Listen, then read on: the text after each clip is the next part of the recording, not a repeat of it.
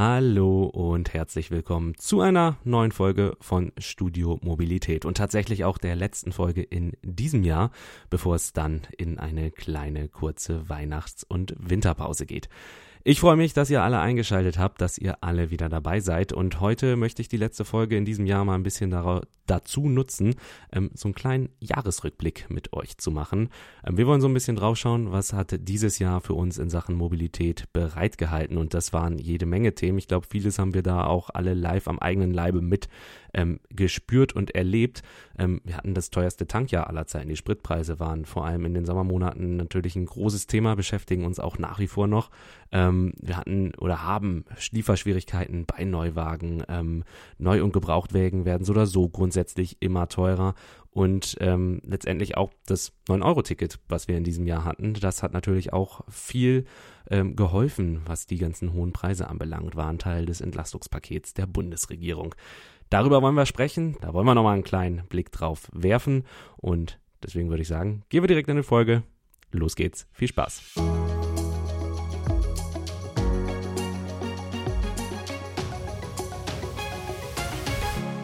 Und heute begrüße ich ein bekanntes Gesicht. Einige von euch werden sie mit Sicherheit schon öfter gehört haben. Ich glaube, das ist jetzt das dritte oder das vierte Mal sogar schon, dass sie bei uns zu Gast ist. Ich begrüße Katrin van Randenborg. Sie ist Sprecherin vom ADAC und mit ihr möchte ich heute mal so einen kleinen Jahresrückblick machen. Was hat uns 2022 alles so beschäftigt? Hallo Katrin, schön, dass du zu Gast bist heute. Hallo Alex, meine erste Nachricht an dich ist, wir waren viel beschäftigt, aber das weißt du selbst. Das habe ich tatsächlich auch mitbekommen, aber da werden wir jetzt mal noch so ein bisschen drüber sprechen, ähm, was alles im, in diesem Jahr, es ist ja noch, haben wir ja 2022, was in diesem Jahr alles passiert ist. Ähm, fangen wir direkt an. Was würdest du denn sagen, was in diesem Jahr die größte Herausforderung im Bereich der Mobilität war? Also die größte Herausforderung bleibt wahrscheinlich die Vereinbarkeit von Klimaschutz und Mobilität, also das Erreichen der Klimaschutzziele. Aber die auffälligste Herausforderung war ähm, in den letzten Monaten, glaube ich, das Thema Bezahlbarkeit, also ausgelöst durch den Ukraine-Konflikt oder durch den Ukraine-Krieg, ähm, die Energiekrise ähm, und damit ähm, steigende Kosten, steigende Preise die natürlich den Mobilitätssektor auch extrem äh, betroffen haben und ähm, sichtbar, ganz stark sichtbar ähm, an den Spritpreisen, die wir ja mhm. auch quasi wöchentlich veröffentlicht haben und äh, uns die Augen gerieben haben, in welche Höhen das so gegangen ist. Mhm. Das war vor allem äh, äh, die, das berufliche Augenreiben, aber auch privat hat man sich da natürlich total die Augen gerieben. Ich glaube, jedes Mal, wenn man an die Tankstelle gefahren ist und wieder gesehen hat und wieder sind die Spritpreise gestiegen und jetzt noch einmal. Das äh, hat uns natürlich betroffen, aber natürlich auch ganz viele andere Leute. Bleiben wir bei diesem Thema Bezahlbarkeit. Du hast es angesprochen, tanken war besonders teuer. Ähm, wir haben aber auch bei Neu- und Gebrauchtwagen extrem steigende Preise gesehen. Die steigen auch immer noch. Und ähm, auch Strompreise beispielsweise sind angestiegen. Das ist vor allem bei der E-Mobilität dann relevant. Ähm, ist das jetzt quasi so ein Zeichen dafür, was wir dieses Jahr erlebt haben, dass wenn das so weitergehen würde, ich meine, Spritpreise haben sich ein bisschen normalisiert, sind aber zum Teil immer noch viel zu hoch, ähm, dass Mobilität irgendwann wirklich ein Luxusgut wird? Ist das so der Weg dahin? Also das ist die große Gefahr, die wir jetzt äh, gesehen haben, weil wir gleichzeitig erkennen mussten, Mobilität ist wichtig für die Menschen, es ist für die Gesellschaft wichtig, es ist für die Teilhabe, die gesellschaftliche wichtig, es ist aber auch für die Wirtschaft wichtig. Und gerade nach den zwei Jahren ähm, Corona-Pandemie äh, ist die Nachfrage nach Mobilität ja auch wieder gestiegen. Und dann erkennen zu müssen, dass möglicherweise dieses wichtige Element des Lebens, also Mobilität, für den einen oder anderen nicht mehr bezahlbar sein könnte. Das ist wirklich eine große Gefahr. Und deshalb hat die Politik ja auch wirklich äh, in den Krisenmodus geschaltet und hat versucht, mit diversen Entlastungspaketen zu, zu reagieren in diesem Bewusstsein. Ähm, das konnte natürlich in so einer Schnelligkeit, in der das geschehen musste, äh, nicht unbedingt zielgenau sein. Und da wird man wahrscheinlich in Zukunft genauer hingucken müssen, dass man sagt, naja, wer ist denn besonders betroffen? Wer ist denn äh, darauf angewiesen, dass er staatliche Unterstützung erhält, damit es eben nicht ähm, mit der Gießkanne geschieht? Ähm, das wird jetzt darum gehen, dass man in den kommenden Jahren da einfach oder in den kommenden Monaten da einfach passgenaue Angebote tatsächlich macht. Mhm. Ähm, bleiben wir da doch kurz bei. Ähm, Teile des Entlastungspakets oder der Entlastungspakete waren ja auch ähm, der, der Tankrabatt, der die Spritpreise dann temporär tatsächlich ein bisschen nach unten gedrückt hat, von dem sich aber viele Leute, glaube ich, trotzdem noch mal ein bisschen mehr erhofft haben. Ähm, warum war der Effekt des Tankrabatts letztendlich so, wie er war, wie wir ihn gesehen haben? Also beim, beim Tankrabatt kann man nur sagen, da, da ist die Politik wahrscheinlich ein Stück weit ähm, dem Reflex gefolgt, weil das Entsetzen ähm, war ja riesig, als die, die äh, mhm. Spritpreise Richtung zwei Euro gingen oder so noch, noch darüber.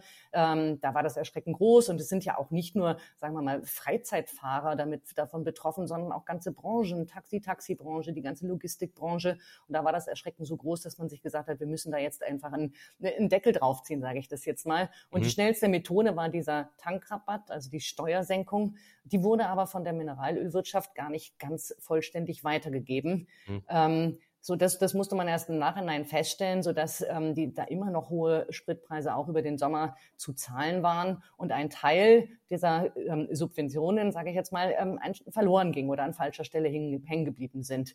Ähm, das ist das eine, was dazu zu sagen ist. Und das andere ist natürlich, dass man auf der anderen Seite auch die Nachfrage eigentlich ein bisschen verringern möchte. Also fossile ähm, äh, Energien zurückzufahren, ist ja ein langfristiges Ziel. Das, mhm. ist, das wird natürlich konterkariert, wenn man sagt, ähm, wir machen es jetzt auf der anderen Seite aber günstiger. Also mhm. ich glaube, dass in der Politik tatsächlich eine, eine, große Sorge davor war, äh, dass die Gesellschaft äh, sich wirklich spaltet oder dass es möglicherweise sogar zu so Bewegungen kommt wie in Frankreich ähm, und dass man deshalb zu diesem Mittel gegriffen ist. Man hat es ja ein Stück weit ausgeglichen durch das 9-Euro-Ticket, um mhm. auch ein Signal zu setzen. Es geht nicht um die Subvention von Autofahren an und für sich, sondern es geht um Mobilitätskosten und beides zusammen ähm, hat die Bevölkerung durchaus entlastet. Also das muss man schon positiv festhalten. Mhm. Also grundsätzlich um, um, Mobilität, dass die Leute mobil sein können. Ähm, 9-Euro-Ticket hast du äh, angesprochen. Was, was, was für einen Effekt hat das denn letztendlich gebracht, wo wir gerade übers ähm, Tanken geredet haben und über die Mobilität mit dem, mit dem Pkw?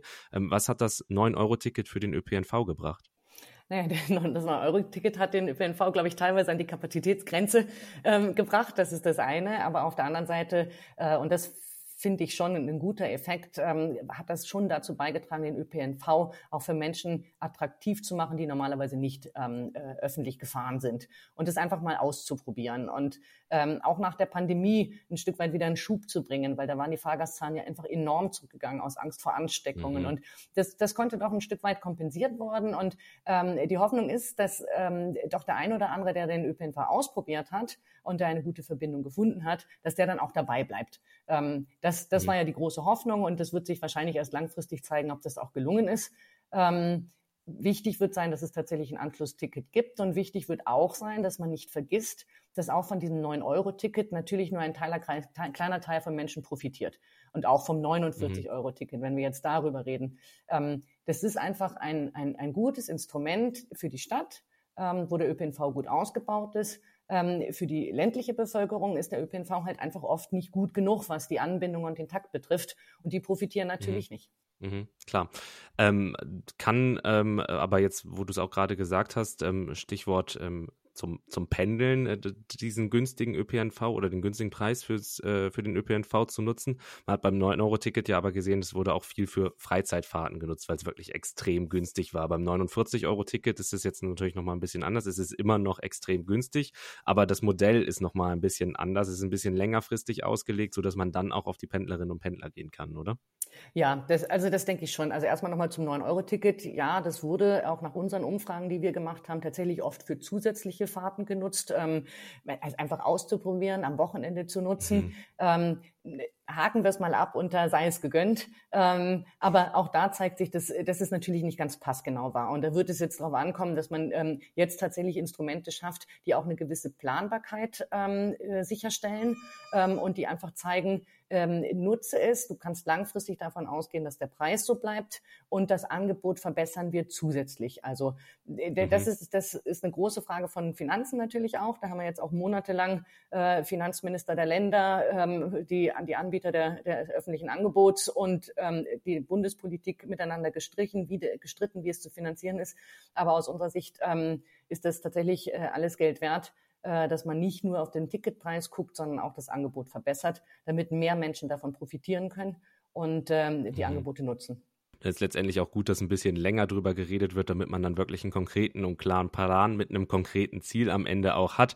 Und ob das Ticket dann jetzt am, am 1.1. oder doch erst im April oder Mai kommt, ist dann auch erstmal egal, solange es kommt und solange es dann auch eine vernünftige Perspektive hat. Ich würde noch ergänzen, es ist ähm, vor allem auch wichtig, dass man den Zeitraum, wofür das 49 Euro äh, Ticket gelten wird, nicht zu kurz fasst. Mhm.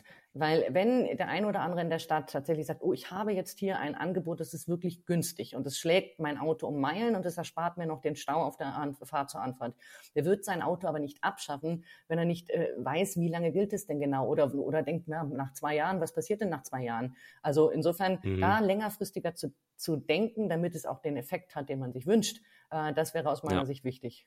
Ja wo du es gesagt hast, ich musste ein bisschen schmunzeln eben auch. Ich bin tatsächlich jemand, der auf dem ÖPNV dann hängen geblieben ist, weil er äh, hat aber einen anderen Grund. Ich habe das 9-Euro-Ticket genutzt im Sommer, das war alles super schön, ähm, weil mein Fahrrad auch kaputt war und ich es dann in der Zeit einfach nicht in die Werkstatt gebracht hat. Und jetzt habe ich das Fahrrad immer noch nicht in die Werkstatt gebracht und fahre nach wie vor noch mit dem ÖPNV zur Arbeit. Bisschen Faulheit, bisschen aber auch dem 9-Euro-Ticket geschuldet. Dass es dann wirklich so günstig war und ich gemerkt habe, kann funktionieren, ist eigentlich auch eine ganz nette Sache. Ja, dann wartest jetzt mal, bis der Schnee weg ist und dann kannst du wieder Rad fahren. genau. ist, ist das große Ziel, ist ein großer Vorsatz fürs, fürs kommende Jahr bei mir, mein Fahrrad mal zu reparieren oder in die Werkstatt zu bringen. Wird Zeit auf jeden Fall. Aber ähm, bleiben wir weiter beim Thema. Ähm, Bezahlbarkeit war das große Thema. Ähm, steigende Stromkosten haben wir auch angesprochen. Da klingeln dann die Glocken beim Thema ähm, ähm, E-Mobilität. Äh, die Bundesregierung hat sich ja wirklich ein großes Ziel in Sachen E-Mobilität gesetzt. 15 Millionen Autos sollen bis 2030 bei uns auf den Straßen rollen. Ähm, jetzt steigen aber die Stromkosten. Ähm, es ist schwierig, an neue Autos zu kommen, E-Autos eingeschlossen. Und ähm, die Förderung für Elektroautos sinkt im kommenden Jahr auch.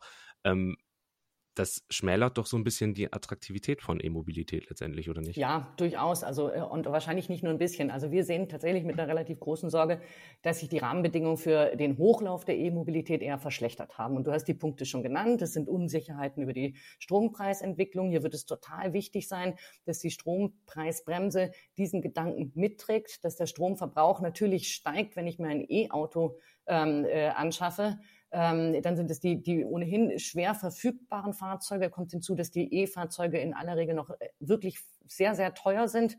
Ähm, das ist auch eine Verantwortung der Hersteller, dass sie wirklich günstige äh, Fahrzeuge auf den Markt bringen, weil wenn wir E-Mobilität in die Breite bringen wollen, dann kann es nicht sein, dass ähm, Hersteller nur, äh, ich nenne das jetzt mal Luxusfahrzeuge anbieten, also sehr mhm. teure, sehr gut ausgestattete Fahrzeuge, sondern wir müssen jetzt dahin kommen, dass es in die Breite gibt und dafür braucht es Kleinfahrzeuge, dafür braucht es günstige Fahrzeuge. Ähm, und den, den letzten Punkt, den du angesprochen hast, ist das mit der Förderung.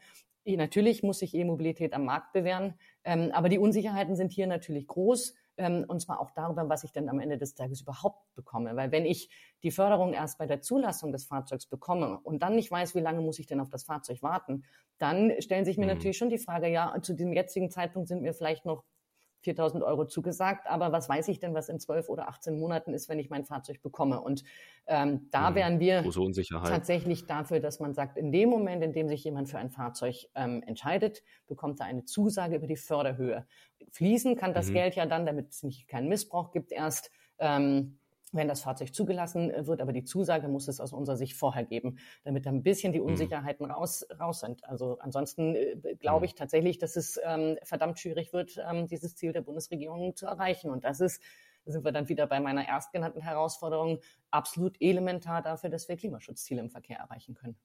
Das E-Mobilität dann quasi als das, das große, große Ziel in der Mobilität im Verkehr, aber ähm, nicht vergessen darf man da natürlich auch ja die Verbrennermotoren, die ja nach wie vor noch auf den Straßen unterwegs sind und es werden ja nicht alle ihre Verbrennerautos stehen lassen und sich ein E-Auto zulegen. Ähm, da braucht es natürlich auch Lösungen in den nächsten Jahren. Ja, ja, und das ist, wie wir gerade gehört haben, auch nicht nur eine Frage des guten Willens, sondern das ist eine Frage ähm, äh, des Geldes. Also kann mhm. ich mir ein E-Auto leisten? Es ist die Frage na, der Lademöglichkeiten. Habe ich überhaupt eine Lademöglichkeit, wenn ich in einer Mietwohnung in einer Großstadt lebe? Ist das schon verdammt schwierig? Dann sind die genannten Unsicherheiten da. Und ähm, umso wichtiger wird es ja genau vor diesem Hintergrund, dass man sagt, was machen wir denn mit dem Bestand? Wir gehen ja sehenden Auges in eine Zeit hinein oder in eine Situation hinein, in denen nur ein Teil der Fahrzeuge klimaneutral auf den Straßen sind, die anderen aber weiterfahren. Mhm. Und ähm, deshalb ist es so wichtig, dass man sagt, diese Fahrzeuge müssen auch klimafreundlicher unterwegs sein können und dafür alternative Kraftstoffe zu befähigen. Dass man dann letztendlich wirklich sagen kann, die Mobilität wird klimaneutral und ähm, wir uns alle auch nochmal mit einem noch besseren Gewissen vorwärts bewegen und fortbewegen können. Ja, das ist, wird ja oft wird zu einem so vorgeworfen, wenn man von alternativen Kraftstoffen äh, spricht, dass man sich ach, nur irgendwie den, den, den alten Verbrenner in eine andere Zeit retten will. Aber mhm. ähm, ähm das ist einfach Augenwischerei äh, zu glauben, dass es rein mit E-Fahrzeugen gibt und alle anderen sind mit dem Lastenrad unterwegs oder mit dem ÖPNV. Soweit sind wir leider noch nicht. Und, mhm. äh, und das, da muss man sich einfach darüber im Klaren sein. Und worum geht es? Es geht darum, den Klimaschutz, ähm, die Klimaschutzziele zu erreichen und nicht ähm, ja, Wolken, im Wolkenkuckucksheim äh, sich, sich herzuträumen, dass äh, einfach keine Verbrenner mehr unterwegs sein ähm, werden, weil so wird es nicht kommen hm, die ja letztendlich aber auch irgendwo entsorgt werden müssten. Ne? Also das, das wäre ja der nächste Punkt. So können sie klimaneutral oder könnten sie klimaneutral weiterverwendet werden. Ähm, andernfalls würden sie halt einfach stehen bleiben, verrosten, verschrottet werden und ähm, nicht mehr genutzt ja, oder werden. Ins, ins Ausland, ja, also, im Ausland gefahren werden genau. und, und Klimaschutz ist bekanntermaßen eine globale Herausforderung. Genau. Also das ist, das ist natürlich der, der nächste Punkt. Ähm, äh, dass man an, fragt, wie nachhaltig ist es denn? Ich, ich würde da gern tatsächlich mal eine, eine Rechnung haben, aber das ist so, so ideologisch oft, dass wenn man allein die Rechnung anstellt, wahrscheinlich schon mhm. sich einen Vorwurf aussetzt, man äh, wolle dem Verbrenner äh, irgendwie schönreden. Aber was eigentlich eine vernünftige Haltedauer für ein Fahrzeug ist, ähm, mhm. unter den unter Klimaschutzgesichtspunkten. Mhm. Das wüsste ich wirklich gern. Wäre wär tatsächlich mal ganz interessant, vielleicht ein, ein Denkanstoß fürs, fürs kommende Jahr. Ähm, wir fragen mal unsere, unsere Ingenieure. So, so machen wir es, so machen wir es. Ähm, Nächster Punkt, den, äh, glaube ich, auch viele von uns erlebt haben im, äh, in diesem Jahr, war vor allem im Sommer. Ähm, die Freude war groß. Wir, wir konnten wieder reisen nach zwei, zweieinhalb Jahren Pandemie ähm, und wieder auch ein bisschen unbeschwerter reisen. Aber dann hat sich am Ende rausgestellt, so unbeschwert ist es tatsächlich gar nicht, weil tatsächlich ging ziemlich wenig in die Luft. Die Flughäfen waren voll. Ähm, lange Schlangen vor den Sicherheitskontrollen, Koffer ging verloren. Ähm, war wirklich äh, das schöne Reisen und Entspannen mit sehr viel Stress verbunden. Ähm, was war das, war das eine Ausnahme dieses Jahr? War das wirklich besonders und der Tatsache von vielen verschiedenen Umständen geschuldet? Oder ist das was, was, worauf man sich jetzt vielleicht häufiger einstellen muss?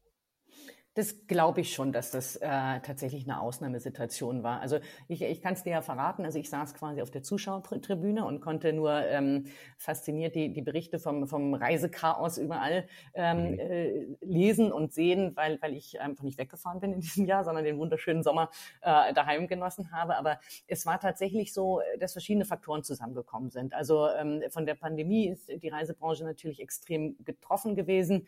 Ähm, äh, Personal ist ähm, abgebaut worden, äh, Kapazitäten konnten teilweise nicht äh, so schnell wieder hochgefahren werden, äh, teilweise waren dann wieder Mitarbeiter auch bekrankt, äh, erkrankt, also ähm, weil wir die Pandemie immer noch nicht hinter uns gelassen haben vollständig. Dann war die mhm. Nachfrage tatsächlich überraschend schnell ist sie zurückgekommen. Ähm, also von, da hat man, glaube ich, schon ein Stück weit gedacht, dass die Zurückhaltung noch größer sein würde, mhm. insbesondere was die Flugreisen betrifft. Aber da haben die ähm, Menschen offenbar ein riesiges Nachholbedürfnis gehabt, wieder, wieder, wieder los und wieder weiter wegzureisen als, als in den vergangenen zwei Jahren. Ähm, und diese ganzen Faktoren haben tatsächlich dazu ähm, geführt, äh, dass es zu diesem Reisechaos kam. Und ähm, das natürlich zu, Lasten der Reisenden, die, die äh, einfach, äh, denen einfach der Urlaubsbeginn und die Urlaubsrückreise zu vielen, vielen Teilen ähm, versaut wurden, im wahrsten Sinne des Wortes. Wenn dann das Gepäck mhm. noch verloren ist, ähm, dann kann ich auch den, den Ärger, der da auch insbesondere mit Social Media dann ganz, ganz hoch gekocht ist, äh, mhm. ganz gut nachvollziehen. Aber ich glaube nicht, dass das ein langfristiges Problem sein wird. Da kommen wir dann eher beim Thema Reisen ähm, wieder auf den Faktor Bezahlbarkeit zurück. Mhm. Ähm, weil natürlich ähm, wird auch das Reisen teurer werden, gleichzeitig ist das verfügbare Einkommen geringer. Mhm. Ähm, die Branche auch in Deutschland steht äh, deutlich unter dem Druck ähm, in Richtung Nachhaltigkeit, den Tourismus weiter zu ähm, entwickeln und dort auch zu investieren. Also ich glaube, im, im kommenden Jahr wird, wird uns eher das, das Kostenthema begleiten als ähm, das Kapazitätenproblem, was wir in den vergangenen Monaten gesehen haben. Man kann auf jeden Fall sehen, es ist ziemlich viel passiert und wir haben in der Kürze der Zeit noch gar nicht über alles sprechen können, was in diesem Jahr passiert ist. Es war wirklich eine Menge. Ähm, viel konnte, glaube ich, jede und jeder auch am eigenen Leib erfahren und es auch spüren. Ähm, Schauen wir ein bisschen mal aufs nächste Jahr. Es wäre dann meine letzte Frage an dich, vielleicht auch abseits vom Beruflichen, so ein bisschen persönlich. Ähm, was glaubst du, was das kommende Jahr für uns bereithält? Ähm, können, wir, können wir optimistisch sein? Ich meine, du hast gerade gesagt, klar, es ist wahrscheinlich auch wieder eine Kostenfrage im kommenden Jahr. Das wird uns so schnell, glaube ich, ähm, nicht in Ruhe lassen. Aber ähm, kann man dennoch optimistisch ins kommende Jahr blicken, vielleicht auch was den Mobilitätssektor anbelangt? Naja, also ich bin jetzt, sagen wir mal, im Kleinen doch sehr, sehr zuversichtlich, dass das 49-Euro-Ticket kommt ähm, und äh, darüber tatsächlich auch ähm, ganz froh. Im Großen bin ich einfach so ein unverbesserlicher Optimist und mhm. äh, denke mir, nach diesem Jahr oder nach diesen Jahren mit Pandemie und jetzt diesem, diesem furchtbaren Ukraine-Krieg mit allen seinen Folgen, kann es eigentlich nur besser werden. Auch wenn wir diese geopolitischen Dinge nicht beeinflussen kommen, kommen die Hoffnung stirbt zuletzt ähm, dass es eine, eine friedliche Einigung ähm, geben wird, dass in der Ukraine wieder Frieden ist, dass dort die Aufbauarbeiten geleistet werden können und dass damit auch diese ganzen äh, ja, Rückwirkungen auf, auf Europa und auf Deutschland ähm, sich verringern. Und ansonsten ähm, ja, bleiben uns die Themen erhalten, ähm, bleibt die Hoffnung, dass die Elektromobilität weiter vorwärts geht, die Ladeinfrastruktur besser wird, ähm, die Vorbehalte sinken und mhm. dass du dein Fahrrad reparierst. das wird das allergrößte Thema, glaube ich, im kommenden Jahr. Und ähm, in einem Jahr treffen wir uns hier dann nochmal und dann kann ich dir erzählen, ob mein Fahrrad repariert ist oder ob es immer noch am Fahrradständer im Vorgarten schmort. Aber hoffen wir das Beste. Katrin, vielen Dank, dass du heute dabei warst. Vielen Dank für den spannenden Rückblick auf das Jahr und den kleinen Ausblick eben auf das kommende Jahr. Danke dir. Sehr, sehr gern. Und das war sie auch schon, die letzte Folge Studio Mobilität in diesem Jahr.